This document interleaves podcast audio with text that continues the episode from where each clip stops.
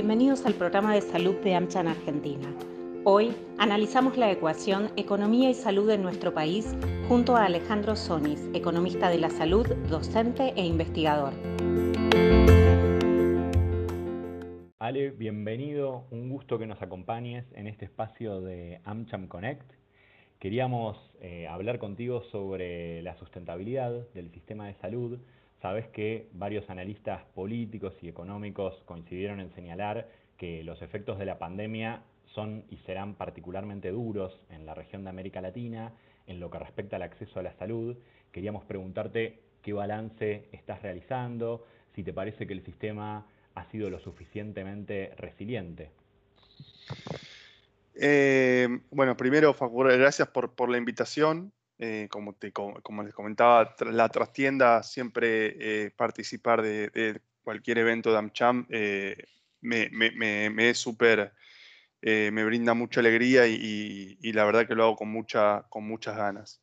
Eh, con respecto a la, primera pregunta, em, mira, lo que creo es que para ser eh, resiliente tenés que ser eficiente, digamos.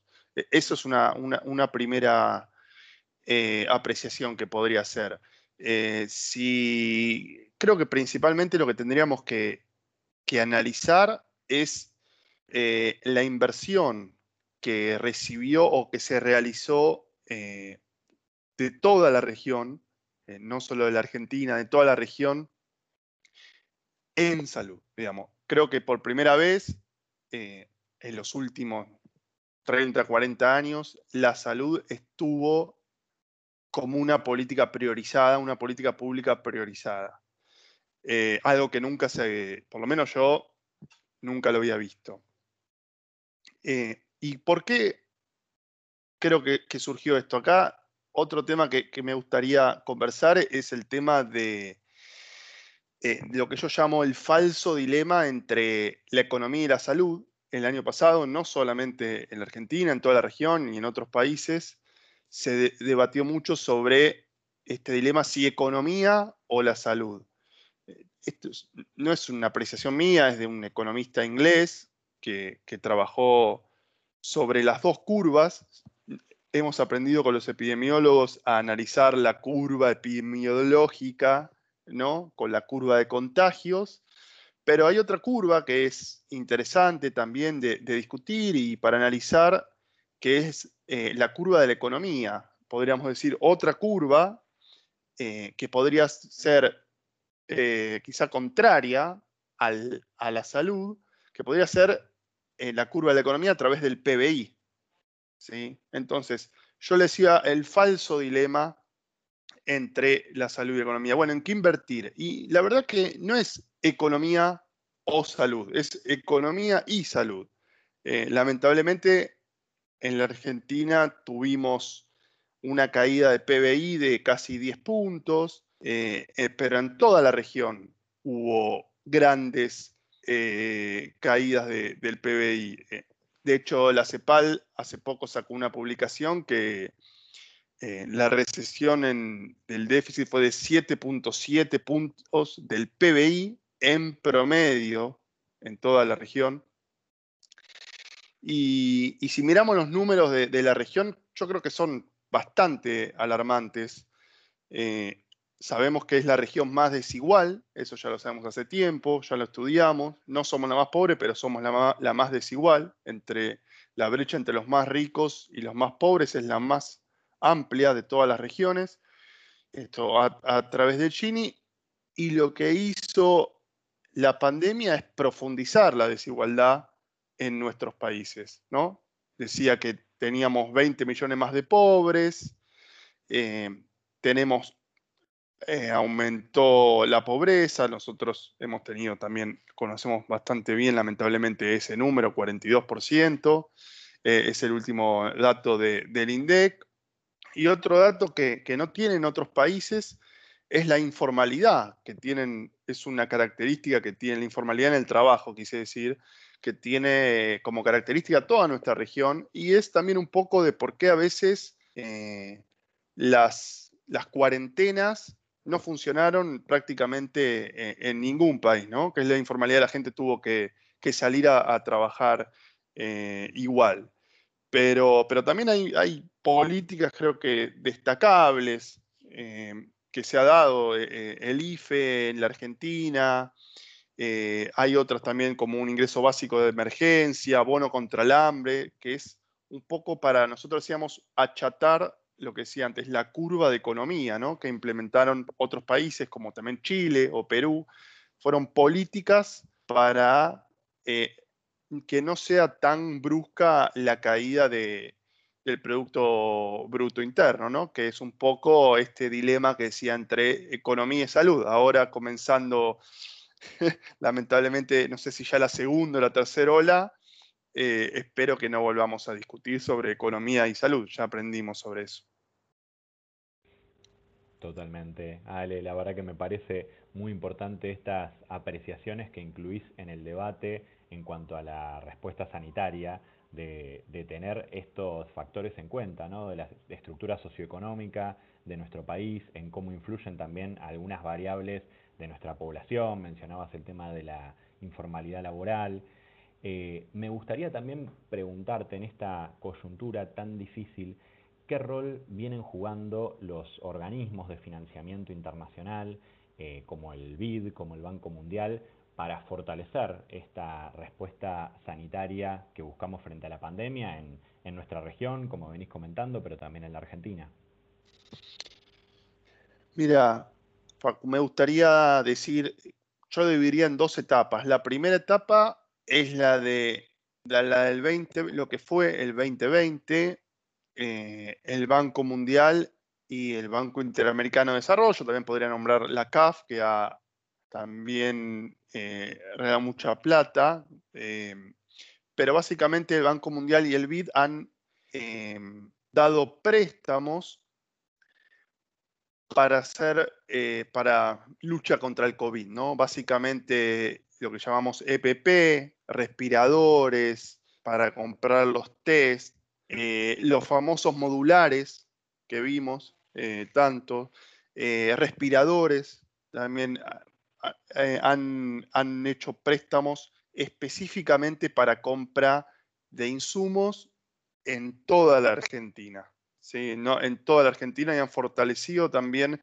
mucho algunos procesos de compra que facilitan sobre todos los tiempos. Y después la segunda etapa que creo que es de destacar también, que es interesante, eh, que es un préstamo eh, de 250 millones de dólares, mucha plata, son, son préstamos, eh, lo que se llamamos nosotros, bastante flexibles, son a 30 años, con periodo de gracia de 7 de 7 años, tasas semestrales de 0,5, son muy flexibles, son, son muy buenos para, para el país, que por ejemplo tiene eh, el Banco Mundial. Y eh, eh, fundamentalmente ese préstamo es para todo lo que tiene que ver con el fortalecimiento de, la salud pública. hay un programa que cualquier argentino que trabaja en salud lo conoce, es el programa Sumar. y, lo que ha pasado mucho es que, que en estos últimos años se paga por también una parte del pago, que es pago por desempeño, se paga por las cápitas y venía un poco retrasado.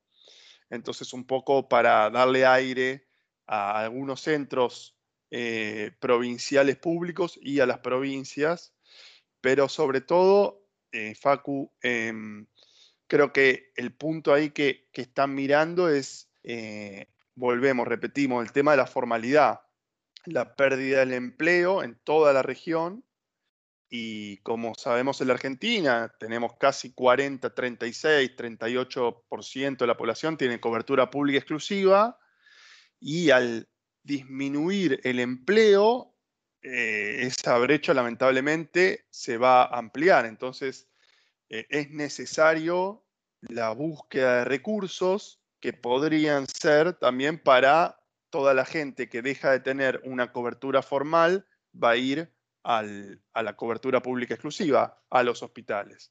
Y por último, te quería comentar algo que, estuve, mirando, hablamos de, muchos millones, ¿no? Siempre hablamos de muchos millones, pero hace poco miraba el, presupuesto de cuánto eran los préstamos de, por ejemplo, el al Ministerio de Salud, solo estoy hablando del Ministerio de Salud Nacional, y está entre el 1 y el 2% del presupuesto total, digamos. Es algo que habitualmente no, miramos, o sea, es un número que sorprende. No, es tanto, si bien la verdad que siempre son positivos, sobre todo también por la entrada de dólares y porque están muy bien enfocados, focalizados los préstamos, es poco, digamos, respecto al presupuesto nacional en salud, lo que representa eh, los préstamos internacionales. Sin embargo, es todo un apoyo, digamos, ¿no? Frente a la afuera, que te preste plata 250 millones el Banco Mundial, 400 millones el Banco Interamericano de Desarrollo, digo, a la Argentina también eh, es un punto a favor. Totalmente, Ale, coincido. ¿Y estos préstamos, aquí de, curiosidad, van exclusivamente al Ministerio de Salud Nacional o también hay algunos programas o líneas de apoyo a eh, los ministerios provinciales? Eh, hay, distintas líneas de inversión, pero sería más como, como un efecto derrame, Facu, porque la plata sí es, sí es al Ministerio de, Salud en su gran mayoría, por ejemplo, está el Banco Mundial, pero eh, el Ministerio de Salud, por ejemplo, a través del programa Sumar o el programa Proteger, que son algunos que tiene el Banco Mundial, después va destinado a las provincias. Entonces va al hospital provincial o al municipio, en el cual se paga por eh, algunas prestaciones que son priorizadas. Entonces vos sos el hospital que realiza la, la práctica y por eso recibís un incentivo económico, digamos. Entonces es como un efecto cascada, por decirlo de una forma. Clarísimo, Ale. Y te llevo un poco más a este, a este terreno del funcionamiento del sistema de salud. Quería preguntarte si, a la luz de, estos impactos que veníamos comentando que ha tenido la pandemia y, que han puesto en tela de juicio algunos aspectos, si estabas vislumbrando quizás algunas tendencias en torno a, una o varias reformas dentro de nuestro sistema de salud. Eh, una pregunta, tenemos poquito tiempo, eh, voy a intentar ser eh, lo más sensato y, directo posible. otros países de la región, justo que veníamos ampliando, han, ellos han logrado tener una reforma sanitaria, digamos, ha tenido Brasil, fines de los 80, principios de los 90 con el SUS, ha tenido Chile, ha tenido Uruguay, ha tenido Colombia, ha tenido México, muchos países de la región eh, han logrado eh, reformar su, sistema de salud. En la Argentina, lamentablemente, eh, por los, no sé si por los múltiples actores, múltiples intereses, descoordinación del sistema, por distintos motivos, yo en lo personal veo complejo una reforma sanitaria, digamos. Algo que siempre es para, destacar, si, si, si, hay alguien de otro país escuchando este podcast, es que Argentina tiene el sistema de salud más fragmentado y segmentado de toda la región. ¿sí? Y me animaría a decir de probablemente uno de los más fragmentados del mundo, dicho por la OPS. ¿eh? No, es que nosotros nos estamos mirando el ombligo y estamos opinando sobre nuestro sistema de salud. Ahora, en lo personal, yo no veo mucho margen para realizar una, especie de una reforma estructural. Sí, eh, pequeñas herramientas o pequeños no sé si son pequeños, pero distintos cambios, en, por ejemplo, en un modelo de atención, ¿sí? Esto nos enseñó, no sé, lo leímos de, de Federico Tobá hace mucho tiempo, pero en los tres ejes de modelo de atención modelo de gestión o modelo de financiamiento. Cualquier cambio que, podamos trabajar en cualquiera de los modelos, qué sé yo, con línea de cuidados en los modelos de atención o pagos por desempeños o por GRD en los modelos de gestión, modelos innovadores de financiamiento, ¿sí? Em, qué sé yo, por ejemplo, forma de, financiar nuevas tecnologías, que, es un tema que, está muy en boga.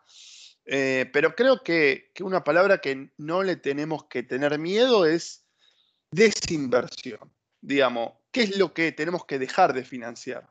Me parece que ya sabemos que hay tecnologías que no, eh, lamentablemente, no tienen la eficacia que, o hay nuevas drogas en las cuales las hayan reemplazado, pero digo, ponerse de acuerdo en qué financiar es difícil. Ahora, ponerse de acuerdo en qué no financiar, me parece que es más fácil. Sí, pensemos, por ejemplo, en, algo esto que decíamos de, la fragmentación. Pensemos en cosas que nos unan a todos los subsectores, ¿no? Por ejemplo, ¿qué buscamos? Recursos humanos bien remunerados, buscamos la equidad, buscamos transparencia dentro del sistema, que haya información, que haya datos para poder tomar decisiones. Creo que son algunos caminos por los cuales tenemos que, seguir por, por, ese, como dice ese triángulo, ese sendero de reformas en el cual de a poco podemos hacer distintos cambios. Me da, Sale, un muy buen pie para la próxima pregunta que tenía planteada para, para este podcast y es justamente sobre la relevancia de los datos, un tema que yo creo, como vos bien decís, hay un consenso unánime en, el peso que tiene ¿no? para la planificación sanitaria y, sin duda que, tomó otra relevancia a la luz de, esta pandemia. ¿Qué experiencias deberíamos eh, estar mirando dentro o fuera de la Argentina para mejorar nuestra performance en, lo que hace a la gestión de datos? Y, hay una pregunta eh, complementaria. ¿Crees que se deben buscar aliados en el sector privado para acelerar este proceso? Mira, Facu, yo, eh, el COVID, una de las cosas que, impulsó o que promovió, más allá, como decíamos, que, salud pasó a ser una prioridad, es que muchos colegas empezaron a, a meterse en salud, empezaron a trabajar a salud ¿no? de distintos campos y, eh, pero no hay información, ¿dónde no hay información? ¿Cómo puede ser que no haya datos? No tenemos los datos de los test ni de dónde son. Creo que hubo un pedido, ¿sí? un reclamo social porque aparezcan los datos. Eh, lo que un amigo dice, la religión del dataísmo, ¿no? o, la falta de ella es lo que, lo, que, lo que no tenemos acá. Creo que podemos nombrar dos o tres palabras claves, me parece. Uno es la gobernanza que tenemos que tener sobre todo el, sistema de, datos, ¿no? Podría ser claramente el ministerio, eh, buscando integrar a los distintos subsistemas, pero no solo entre la seguridad social, el privado y el público, mismo dentro del público, Facu, eh, en los distintos niveles no dialogan este, esta palabrita mágica que parece la interoperabilidad, ¿no? Entre los sistemas provinciales, los sistemas municipales, los distintos establecimientos, todos tienen distintos sistemas de información, no dialogan eh, entre, entre ellos mismos. Y la verdad que, la inversión, hay que ser sincero también, la inversión en sistemas de información no es barata. Digo, pero creo que que hay, hay que tomar eh, es, ese camino. Con respecto a, iniciativas, creo que, hay positivas, eh, buenas positivas, la red federal que se, armó, se hizo una estrategia de salud digital, el programa federal de salud digital también, eh, de la mano de, Martín Sabinioso, de, de, 3 millones de personas, con una historia clínica única lo que comento es, es muy difícil tomar decisiones si vos no tenés información, no tenés datos. Siempre eh, discutimos con amigos, con gente de la industria, cómo es difícil tomar eh, decisiones si uno realmente no sabe cuáles son eh, la realidad.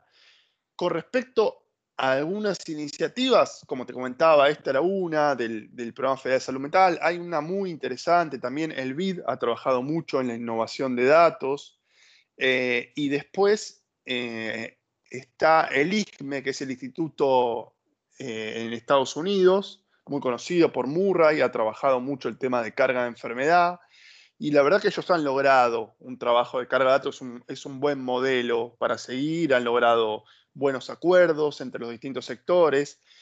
Y después, desde mi forma de pensar, es imposible que un sector sí puede tener la gobernanza del sistema o liderar una iniciativa, un proyecto. Ahora, necesitas de todos los sectores para poder llevar a cabo una política pública. Que él solamente trabaje nos va a pasar que van a quedar de vuelta un compartimento estanco. Vamos a tener todos los datos de salud del sistema público y no vamos a tener ni la seguridad social y el sector privado. Y acá creo que el sector privado, desde el financiamiento, los datos que tiene, digo, la posibilidad que tiene, la permeabilidad que tiene, es mucho más fácil ser permeable en el sector privado eh, que en el sector público, sobre todo también ser más innovador es algo, una palabra también que, tendríamos que trabajarla mucho más, pero creo que son como eh, las dos o tres patas que tenemos que tener en cuenta. Es imposible que un solo sector,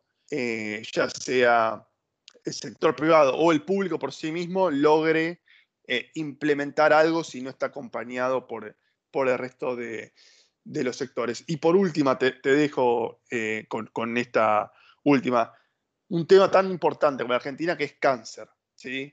No solo no tenemos, hay distintos sistemas para poder medir la incidencia de cáncer, sino que dentro de las mismas provincias o de, los mismos ministerios, entre distintos cánceres, ¿sí? no dialogan entre sí. O sea, tengo cáncer de cuello cervicuterino y cáncer de próstata y no tengo los datos y no dialogan entre sí. Estas son algunas de las cosas que a veces para el afuera, para uno cuando habla con colegas, es muy difícil de que la otra persona pueda entender cómo eso pueda pasar. Es un diagnóstico compartido, debo decirte, Ale, porque vienen pasando por, por, este ciclo de podcast, por nuestro ciclo de entrevistas, distintos exponentes y, y, justamente con el tema oncológico que mencionabas, pero también con otros, está esta coincidencia de cómo puede ser hoy 2021 que nuestros sistemas no dialoguen. Y ahí uno se pregunta, bueno, aquí hay una resistencia cultural, hay falta de decisión política para, enderezar el barco en ese sentido. Sí, yo lo que creo es que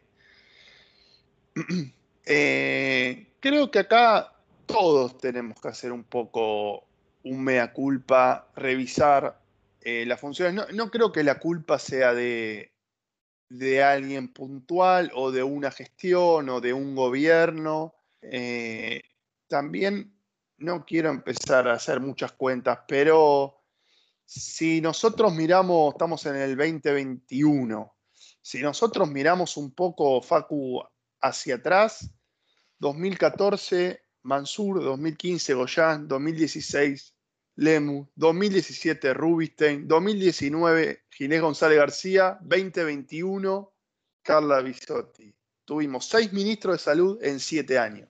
Digo, esas son un poco de, las cosas que sufrimos. Digo, en vez de decir, tengamos acuerdos hacia dónde debemos ir, por ejemplo, como te decía, nadie puede estar en contra de la equidad, nadie puede estar en contra de la transparencia, nadie puede estar en, contra de dejar de financiar tecnologías que ya no servimos, en que haya más datos, más información. Si nosotros tenemos claro hacia dónde queremos ir, o sea, que es esta famosa palabra del consenso, si nosotros logramos buscar consenso y legitimidad entre los distintos actores, por más que estos cambien, me parece que, que, vamos a encontrar soluciones mucho más rápidas eh, en el mediano plazo, porque como dijo Keynes, en el largo plazo vamos a estar todos muertos. Totalmente. Ale, muchísimas gracias por, por este tiempo, por ayudarnos a, seguir pensando y viendo de qué maneras podemos contribuir también desde el sector privado en estos desafíos que tiene el sistema de salud en nuestro país y, sobre todo por esta mirada holística que me parece muy interesante y vuelvo a, lo primero que mencionabas, ¿no? Esta ecuación de economía y salud. Así que muchas gracias por, ser un amigo de esta casa de AmCham Argentina y nos estamos viendo. No, gracias Facu. Eh, muchas gracias a, todo el equipo y como te decía antes, para lo que necesiten, tengo mucho cariño eh, AmCham, disfruto mucho eh, de participar de, los eventos, así que con gusto cada vez que me necesiten, va a ser un gusto conversar y dialogar con ustedes. Gracias.